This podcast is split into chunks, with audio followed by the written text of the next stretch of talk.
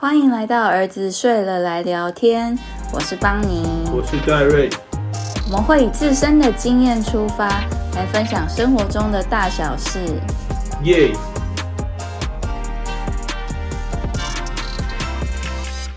最近是刚好经历了那个 OHSS，就是卵巢过度刺激症候群，然后有一种劫后余生、历劫归来的感觉，所以就想说趁这时候来跟大家聊一些关于求子，我们之前有发生过一些经历，然后还有对于为什么会想再生小孩相关的一些想法。你要不要说一下为什么你会有卵巢过度刺激症候群？呃，卵巢过度刺激症候群，它通常是发生在就是使用排卵针或一些药物造成卵巢过度刺激的状况，比较容易发生在特定的族群。像是多囊性卵巢症候群的患者，还有一些比较年轻的人、比较瘦的人，就很容易因为使用药物而过度刺激，导致呢卵巢它可能一次发育的卵泡非常的多，导致整个非常肿大，然后产生腹水，进而可能会有一些比如肾脏功能的问题啊，一些更严重的状况。大多数情况是为了生小孩而产生的症状。对。那我上个月就非常非常的不舒服，就是因为那是我第一次使用排卵针，所以可能剂量上比较大一点，对我的体质啊，就因为毕竟可能因为我多囊嘛，然后又还算年轻，所以就是反应非常好，好到出乎意料，这样就医师看到也非常的惊吓。那我上个月就超级无敌惨，就是我肚子胀到一个像怀孕五六个月那么大。然后还会喘，就是行动非常不便，就是中间几天走路的时候都很不舒服。总觉得生小孩这个议题真的会随着年龄有很大的变化。我记得大概在我们十年前，那个时候十八岁的身边的人，大部分在讲和生小孩有关，大概也都是和怎么样拿掉小孩，他们不想要这个生命加入他们的人生。可是现在过了十年，大概快到三十岁的时候，就觉得身边多数人都是希望啊，好想要有小孩，并且试各种方法想要组成家庭。想当年大家在讨论都是在讲说几岁的时候想要生，就大家完全不会想到自己有可能。会有生育方面的问题，我觉得这个是这几年才渐渐有感觉。就很多人可能就想说，哎，我还想要再过一下两人世界啊，想再追求什么哪些梦想，所以可能三十几岁再来生就好了。可是殊不知，就是到三十几岁，然后才发现自己可能有问题的时候，就会变得压力很大。我们的第二胎就是试了好久才终于怀上，对，大概也是两年啊。其实那时候就完全没有想到会这么的困难，因为毕竟自己还很年轻啊，那时候才二十六岁。我没有试过用药物辅助？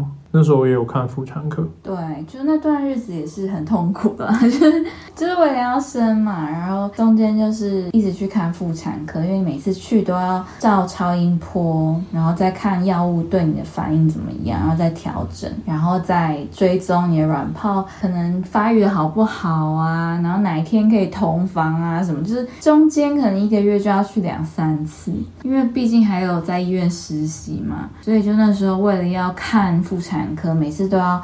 排时间排很久，因为预约又要常常在现场等候啊，什么就是整个搞得就是我非常的痛苦，并且我也记得那时候你才二十六岁嘛，医生们的态度大多会是啊你还年轻啊，所以还可以试很久。没有想到我们其实已经等了两年，就大家的态度可能会觉得可以再顺其自然一点，但我现在就觉得拜托不要再跟我说什么顺其自然，顺其自然就是等到天荒地老。我觉得这是一个心路。历程啊，就是可能经过这么多年，中间就是会有一些期待嘛，期待就带来失落，所以最后就导致自己也调试的没有那么好，然后比较容易会觉得沮丧啊，或者是觉得没有希望。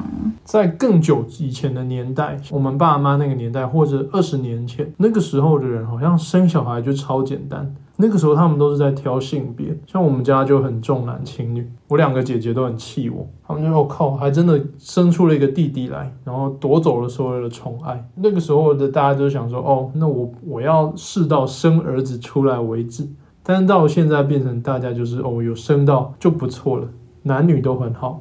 每次到你们家义，我都可以感觉到重男轻女确实的存在。在我高雄的家，就是大家完全没有重男轻女的状况，就是你们那种差异可以到那么明显反正双方的长辈都可以很明显感觉到，他们对男性就是特别的疼爱跟重视。对啊，我我自己很深刻的一个是我爷爷过世之后，可能有留下一些财产，遗嘱上面明定说，哎，只分给男生。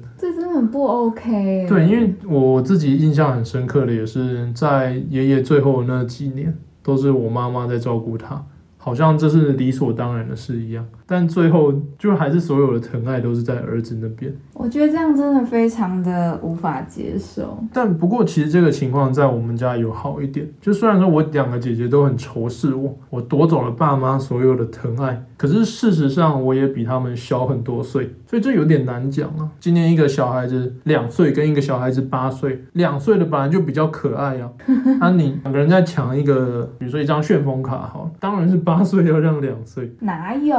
我觉得很直观啦。以我个人的教养态度，就是没有在特别宠小的这件事。但我知道很多人都有，像我爸也有。小的就是还处于很可爱的阶段啊，那种就很惹人疼爱。没有，我觉得还是要秉持着公平正义的原则，然后要告诉小的适时的退让，就是不能让他予取予求。就是这样的话，他可能第一个是大的一定会觉得很不公平，然后小的他可能会养成不好的习惯。所以在我这里是绝对没有什么要让小的这件事，我很自豪的觉得这样是对的。其实没关系，虽然说我爸妈他们可能会多给我一点关照，但我姐姐他们私底下都会平衡回来。从小霸凌我，霸凌到大。有一次我们全家去美国，那有一天我在朦胧中睡起来，发现哎、诶我怎么在地上？然后我的肚子上有四只脚。我姐姐他们看电视，可是可能身高也没有很够，所以他们坐在床角，觉得脚悬空不舒服，所以他们竟然把我搬下来，当做踏脚垫。除此之外还有很多那种从小的时候直接一个超大的巴掌甩在我背上，嘣，很大力那种。那时候也学到蛮多东西，会有一点学到那种物理的力学的概念，就像他巴掌很大声的打在背，他就会声音很大，可是不会很痛。嗯，因为它分散了很多在那个面积很大的地方。对，而且并且因为可能靠近肺，就是里面空腔比较多的地方，所以就像打鼓一样，所以被打背不痛。我到后面都会自然而然的用我的背去接受我二姐的攻击，砰，然后就很大声，但不会痛。被霸凌专家，你这样说会不会有点破坏你二姐的形象？不会啊，我我我二姐就是一个比较聪明嘛，所以她对体制什么的很早就会产生怀疑，所以她对抗体制，然后对抗上面安排的她觉得不合理的对待，但是她她也没什么办法。你小时候觉得诶不公平怎么办？揍揍既得利益者是他的手段，我觉得蛮合理的。不过我觉得听起来就是家里有很多小孩，就是可以这样互动啊，打打闹闹。像我们现在两个儿子，就是每天都虽然常常在吵架，可是他们还是有很多很可爱的时刻。就像弟弟他贴那个贴纸书，可能不是那么会贴，然后哥哥就在旁边教他怎么贴，就是超级可爱。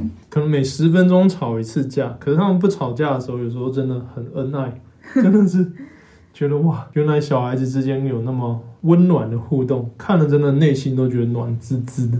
对啊，他还有什么爬到很高的时候下不来，弟弟下不来，然后哥哥就很大力把他抱起来，然后抱下来，然后还很得意说他自己力气很大，然后他也很开心。或者是在弟弟睡午觉的时候，在他旁边偷偷写一张卡片，写说“哦，我爱你”这类的。对啊，真的非常的可爱。如果可以的话，就是我觉得还是两个到三个小孩比较好，我自己的想法。嗯，我觉得独生子女的的压力有点大。我们以前家教的时候，应该多少有教到一些独生子、独生女。我自己觉得，像我们现在可能事业工作比较稳定的时候，很大的重心会是在小孩子身上。小孩子也需要自己的空间。那如果爸妈把所有工作以以外的精力都放在自己身上，那个压力太大。所以我蛮庆幸我我有我两个姐姐，他们帮忙被我大爸妈管教，让我小时候有可以有一些我自己认为的童年。到现在虽然可能跟兄弟姐妹互动变得没有那么多，可是还是觉得有他们的存在是很好的。就是而且觉得跟兄弟姐妹聊天比较不用去提防很多东西，比较不会像是在社会上一样，可能大家其实有自己的内心的想法，但是不讲之类。如果从小到大互动都很紧密的兄弟姐妹，比较不会有这个情况。有这样的人能接收我们的负面情绪，或者是聊聊未来的规划，我觉得很棒。我还记得我妈那时候，就去年她不是发生重大车祸嘛？虽然就是我们很快处理，然后同学帮忙什么，总之就是很快了解她的状况，然后也知道说，虽然当下的伤势很重，可是未来的愈后应该不会那么糟。就当下虽然就是经历了很多情绪什么的，可是就觉得那时候虽然我哥没有办法过来按我妈，但是就是每天跟他讲说发生什么事，然后我们可以做什么。我觉得单纯只是分享，就觉得安心很多，就有人可以跟我一起分摊这些情绪的感觉。对，嗯，我觉得这也是为什么，就那时候一直很希望可以早点生弟弟，就是希望他们两个可以年龄不要差那么多，然后比较像是可以一起长大，一起经历一些成长的过程。我觉得除了刚刚有讲到说有兄弟姐妹的好处，当然也有一些坏处，但是我觉得还是以好处居多。另外，外我觉得就是也会想要再生小孩，原因其实还有，就我觉得实际拥有小孩之后，生活并没有原先预想的那么糟。就是在很多的媒体啊，或者是电影啊、影集什么，我觉得大家都非常的去放大那个女人生了小孩之后可能做的牺牲跟退让，工作上啊失利呀，然后跟小孩的一些相处的不愉快什么，这是很多人都会经历的东西，然后所以就很容易的。被放大去诠释，然后影剧毕竟又是需要一些刺激的东西嘛，一些共鸣，对，就是要有一些比较曲折的故事，大家才会受到吸引。所以我觉得，在我还没有小孩之前。我对拥有小孩其实有一点点害怕，我也是，就是会很担心没有自由，就是生了之后哦，我们从此就只能晚上不能出去，只能陪他们，可能每天睡眠时间会变很少之类，主要都还是自由相关的东西。当然减少是一定有的，但是也有很多方法可以保有一些自己的时间。很重要是要适时的寻找帮助。就是像比如说，我们两个都需要工作的时候，就可以找保姆或者是我爸妈出来帮忙。那另外还有就是小孩，他们其实也可以学习自己生活，就在有些时候，他们是可以自己独立的，比如说阅读啊，或者是做一些劳作，然后我们在旁边做工作或者是看书。我觉得其实这样的模式是可以被他们接受，可能时间一开始就是二十分钟、半小时，像比较小的时候可能更短。随着他们年纪越长越大，他们时间可以拉长到可能一个小时、一个半小时。然后我觉得也不见得是用什么三 C 去养孩子这种，就是其实小孩他们也很可以投入在自己的世界去幻想啊什么。像刚刚发生的，他在跑步，自己冲来冲去，然后说他觉得他想要跟风赛跑，他跑得比风还快。就我觉得小孩子其实他们有很多丰富的想象力，然后我们其实可以保留那个空。空白给他们，让他们的想象力发挥。我觉得其实一定要保留空白给他们，适当的无聊。现在小孩真的日子太多彩多姿，很多的 iPad，很多活动，我们有时候不用安排那么多，他们自己有一段自己的属于自己的时间，让他们脑袋好好思考，不要只是被动接受外面的资讯。我觉得这非常重要。那这样也不会说哦，小孩就因此接收的资讯比较少，落后很多，不会有这种事。我的童年很无聊，我是隔代。在教养的，我六岁之前都是在乡下里，真的每天都在捡 BB 蛋。我的回忆就是每天都在农田里捡各种东西，其他就没了。那我外婆、外公也都放养。我后来回想那段时间，其实没有什么不好的回忆，就是也不会觉得无聊。我们都很怕小孩子无聊，但小孩子其实很能自得其乐。我也印象很深的是，我可以放着音乐，然后假装自己是编舞师，然后就自己在那边镜子前面那边跳舞跳一个多小时。那大概是应该是还没上小学的时候发生的事情。然后我妈就坐在旁边做自己的事，然后看着我跟我哥在那边当编舞师。就我觉得，其实这些时间对我们来讲也蛮重要，因为投入在自己的世界，长大之后就很难做到，就是有很多外界的眼光啊，然后你的代办事项。开始有什么读书的压力、上课的压力，但是小时候那种可以单纯的活在自己的想象世界，其实很美好，并且前面讲到失去自由这个。我觉得其实他会以另外一种形式回来，就是在我自己有小孩之后，我觉得我更加的认识自己。中间当然有经过很多的自己的反复思考了，会发现说还是很希望有能跟他们一起共度的时光，所以我得在人生中其他东西中做取舍，并且因此我舍掉了许多过往我以为对自己很重要，但其实内心深处我根本不在意的东西。那也因此找到了一个比较符合自己兴趣的一个生活形态，这样的生活形态自己会比较有乐趣，然后也比较能妥善的运用下班后的时间。因为要是做着以往那个很疲劳的工作，下班回来根本不想陪小孩，并且会有很多负面情绪藏在心中。但现在不会有这样的情况，反而陪小孩的品质会比较好。那一旦有自己的空闲时间，自己也是心情很平静、很愉悦的，那个品质什么都好。很多说到情绪这个，其实跟小孩相处真的让我快乐很多。我记得有看到一个资料是说，小孩子的时候一天是可以笑三百次，可是你到老了，可能一天笑不到三次。就是大家随着年龄的增长，就会越来越少笑，你越来越少因为一个什么东西而就感到高兴，就让自己被打动，其实越来越难。然后跟他们在一起，他们真的几乎随时都在笑。他们看到一个会飘动的国。也可以笑，我真的不知道在笑什么。然后看到谁的头就是可能发型刺刺的，他们就可以讲个刺刺头，然后两个人笑成一团。或者说觉得真的会被他们感染到那种快乐。对啊，不过其实我的很多笑都是因为被你鄙视而不敢笑出来。是这样吗？真的，我有时候会看着 YouTube，然后有些人会像那个抓海鲜的 YouTuber，在穿着夹脚拖从海里拖出一大只章鱼，我就会笑出来。一笑出来就转头发现，哎，你在鄙视的看着我。我就会觉得啊，原来我不该笑，渐渐的我就失去了笑容。你这解读有点奇怪。我觉得女生也不能太常鄙视宅男啊，或者什么的一些独特的生活情趣。你可以想象，就是你可能在一个有其他人的环境里，然后对着一个平板一直笑。这个还好吧，就是社会的眼光。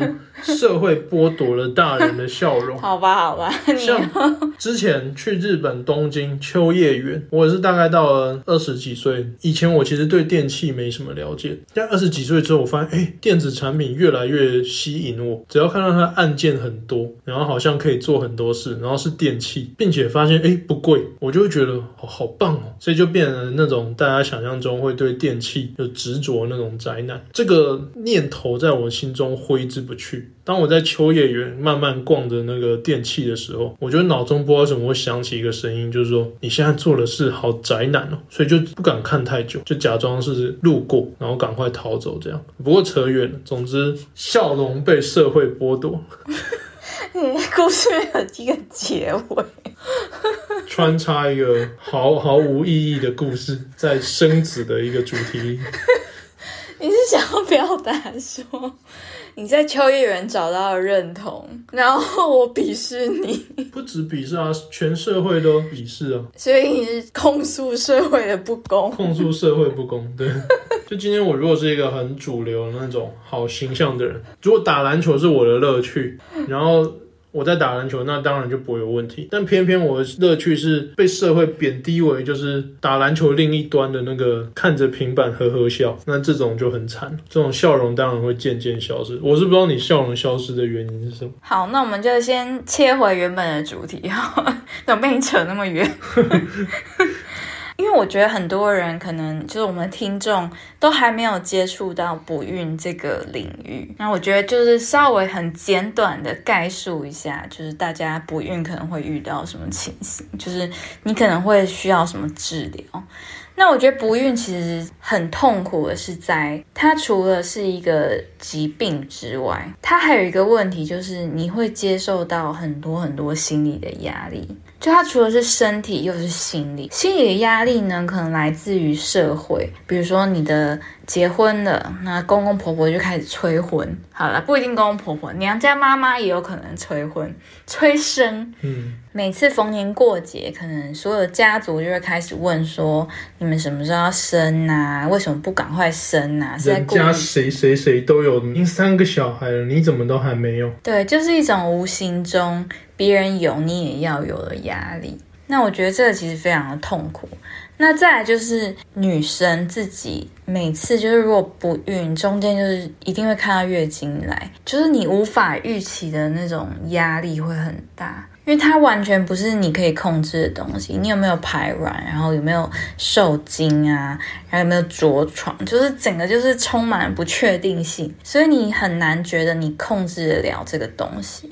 并且就算真的怀胎了，你也还我们还是有很多忐忑的地方。它到底能不能到真的生出来那一刻？它生出来会不会健康？对，就是从头到尾都是各种压力源。那我觉得还有很大的压力是在金钱，就是不孕症的治疗，其实可能都有所听说，就是非常的贵，就是像试管婴儿。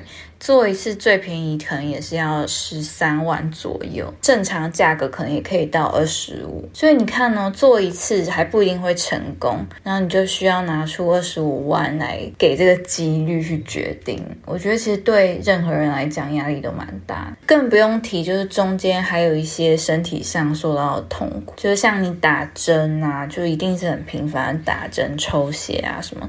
然后每次都要一直回诊，然后吃药，就是各种种麻烦事都要做。但是这个又是不得不的一个结果啊！就我觉得以现代医疗来讲，其实已经算是很不错了，就在很多方面都可以做到比较人性化的处理。对，但是我觉得中间当然就是心理的煎熬、身体的煎熬，一定是很。男生的不孕症好像相对比较一翻两瞪眼，对，就是看精子有没有问题啊，然后反正就是把精子取出来，然后交给实验室去处理。调身体好像比较还好，调身体好像男生比较常用的方式就是从作息啊、生活形态、一些日常生活纪律去改善，多运动啊，吃健康一点，这样就大体上是自己能做到最好的。对，我觉得压力还是在女生那边比较多，而且并且大家比较少会想到是男生的问题。对，大部分第一直觉都是女生有问题。那我第二胎的时候就是经历了，其实我我现在回想，虽然那时候。觉得非常非常痛苦，但是其实已经算好了。我那时候是大概积极了两年的时间，那比较积极的在看诊，大概就是大一年左右。然后我那时候其实只吃到排卵药。前面我忘记吃多久，但是后面是吃了六个周期，就是大概也是六个多月这样。吃排卵药就是有一些副作用，比如说子宫内膜会变薄，其实受精卵更不容易着床。然后那时候吃一次就觉得万念俱灰，就是吃那么多次，然后也没有成功，然后子宫内膜还变薄，就是到后面几次我记得。就是虽然没有怀孕啊，但那个月经量很少，月经量很少，其实就代表子宫内膜发育不好。然后所以后来就想说先休息嘛，那时候也做好心理准备，就是只生一个就好。结果没想到就是停了之后的那个周期怀上第二胎。现在想起来真的是很幸运，嗯，非常奇妙。因为我这次啊，不知道为什么，到底是这几年体质改变了吗，还是什么？我这次吃排卵药效果非常差，就是我没有办法有长得够大的卵泡，它长得不够大，它就比较低的几率会把卵排出来嘛，所以就等于没有排卵。然后就尝试了几种药，这一次就是打针，然后可是就是刚好因为身体的反应太过良好，导致了那个 OHSS，就是卵巢过度刺激。所以就现在也是休息当中。对于这一些，我现在是都觉得随缘，因为在第一胎就是没有成功那两年，大概内心就像他前面讲的，前面会有很多内心的煎熬，期待落空，一次次期待落空之后，也会做好最坏的打算。那时候真的也觉得生一个就好，现在养小孩就是要精养。我那时候还讲《伊索寓言》给邦尼听，《伊索寓言》有一个超短的寓言。是在讲有一天母狐狸嘲笑母狮子说：“哈哈哈，你一次只能生一胎。”母狮子就说：“一胎，但是个狮子。”就这样，这个是全世界最短的预言。我就是想强调，呃，精养的话，其实。养个小孩很棒，我们也很 OK。呼应到最前面的，要是我我这个独生子的话，我大概现在已经被我爸妈逼疯，就是受到太多的关注。对，我现在应该会变妈宝，每天要妈妈带我去 Seven Eleven 买早餐这样。在拥有第二个小孩之后，我真心觉得多个小孩有他好的地方，就是他们两个互动真的让我觉得太珍贵了。嗯常常会不自觉就一直录影，就很想记录下每一个他们成长的阶段，他们的模样。我从很小的时候就知道自己很喜欢小孩，然后长大一定要生至少两个，而且尽量越早越好，这样我就可以有很多体力可以陪伴他们。那你嘞？我感觉男生好像主要分两大类的人，第一大类就是从来都不会想要有小孩，就完全想都没想过，可能出自于自己找不到老婆，或者是觉得不喜欢小孩。想想要自由这类，那第二类的都是想要有球队型的家庭，好像很多人都讲说我要有六个小孩组篮球队这类的，然后他们想象中都是男生这类，我是比较偏向后者，真的。小时候就觉得自己一定会有小孩，也不知道为什么就预设他是男生。我完全不知道你的这一面，你好像也没有跟我提过你有想组一个球队的想法。对，因为首先就是我们生小孩的过程太艰辛了，要组球队感觉不知道组个网球双打都都很难。再来是我对于有儿子这件事也渐渐的释怀，因为觉得哎萝莉好像也不错。就这这类的 什么东西？因为你如果想要球队的话，你想象是那种很刚猛的球队，就是可能篮球队、棒球队这种台湾比较主流的运动。其实我后来也有一个体悟，就是爸爸们很容易把自己未完成的梦想寄望在自己的下一辈，那希望他去完成你一些帮自己圆梦的感觉。但其实他们就是他自己，他们有他自己的性格个性。我也曾经希望两个小孩是运动员这类很帅的、很酷的那种运动员，但发现他们两个好像性格上没有那么适合当运动员。虽然很小，可是他们已经要是那种科学家的样子。我觉得就是他们对于一直重复的做着运动，他们好像比较不喜欢。嗯，可你要他们静下来看书、研究东西，他们很爱。好了，我觉得时间应该算是差不多了。我们这一集就是稍微分享一下我们自己过去的一些经历，然后稍微介绍一下 不孕症，这样吗？以及稍微讲到社会如何的改变一个人。你看，社会造成人不孕症的心理压力之外，还让宅男们的脸上笑容越来越少。才不是宅男笑容，是每个人都是这样。今天如果你的兴趣是一个很阳光，你是个阳光大男孩，你的兴趣很主流，登山、浮潜，不是浮潜，浮潜很 low。什么很 low？冲浪，你你兴趣是潜水，比你兴趣是浮潜还要潮。对吧？浮潜就是你漂在上面，就是观光客在做的啊，租那个一百块的潜望镜，它就漂在海 上，那个用救生圈做这个。潜水就是你带着氧气筒潜下去，感觉比较厉害。那个比较潮。那按住你兴趣是浮潜，你就不敢讲，你一定要怎么样死活也要说，我兴趣其实是潜水。总之，非主流的人很可怜。好，要被你扯得很远。那我们这集就到这里好了，大家拜拜，拜拜。如果你喜欢这个节目，欢迎到我们的 Apple Podcast 打新评分，给我们一些鼓励，或到我们的 Facebook、Instagram 跟我们聊聊天哦。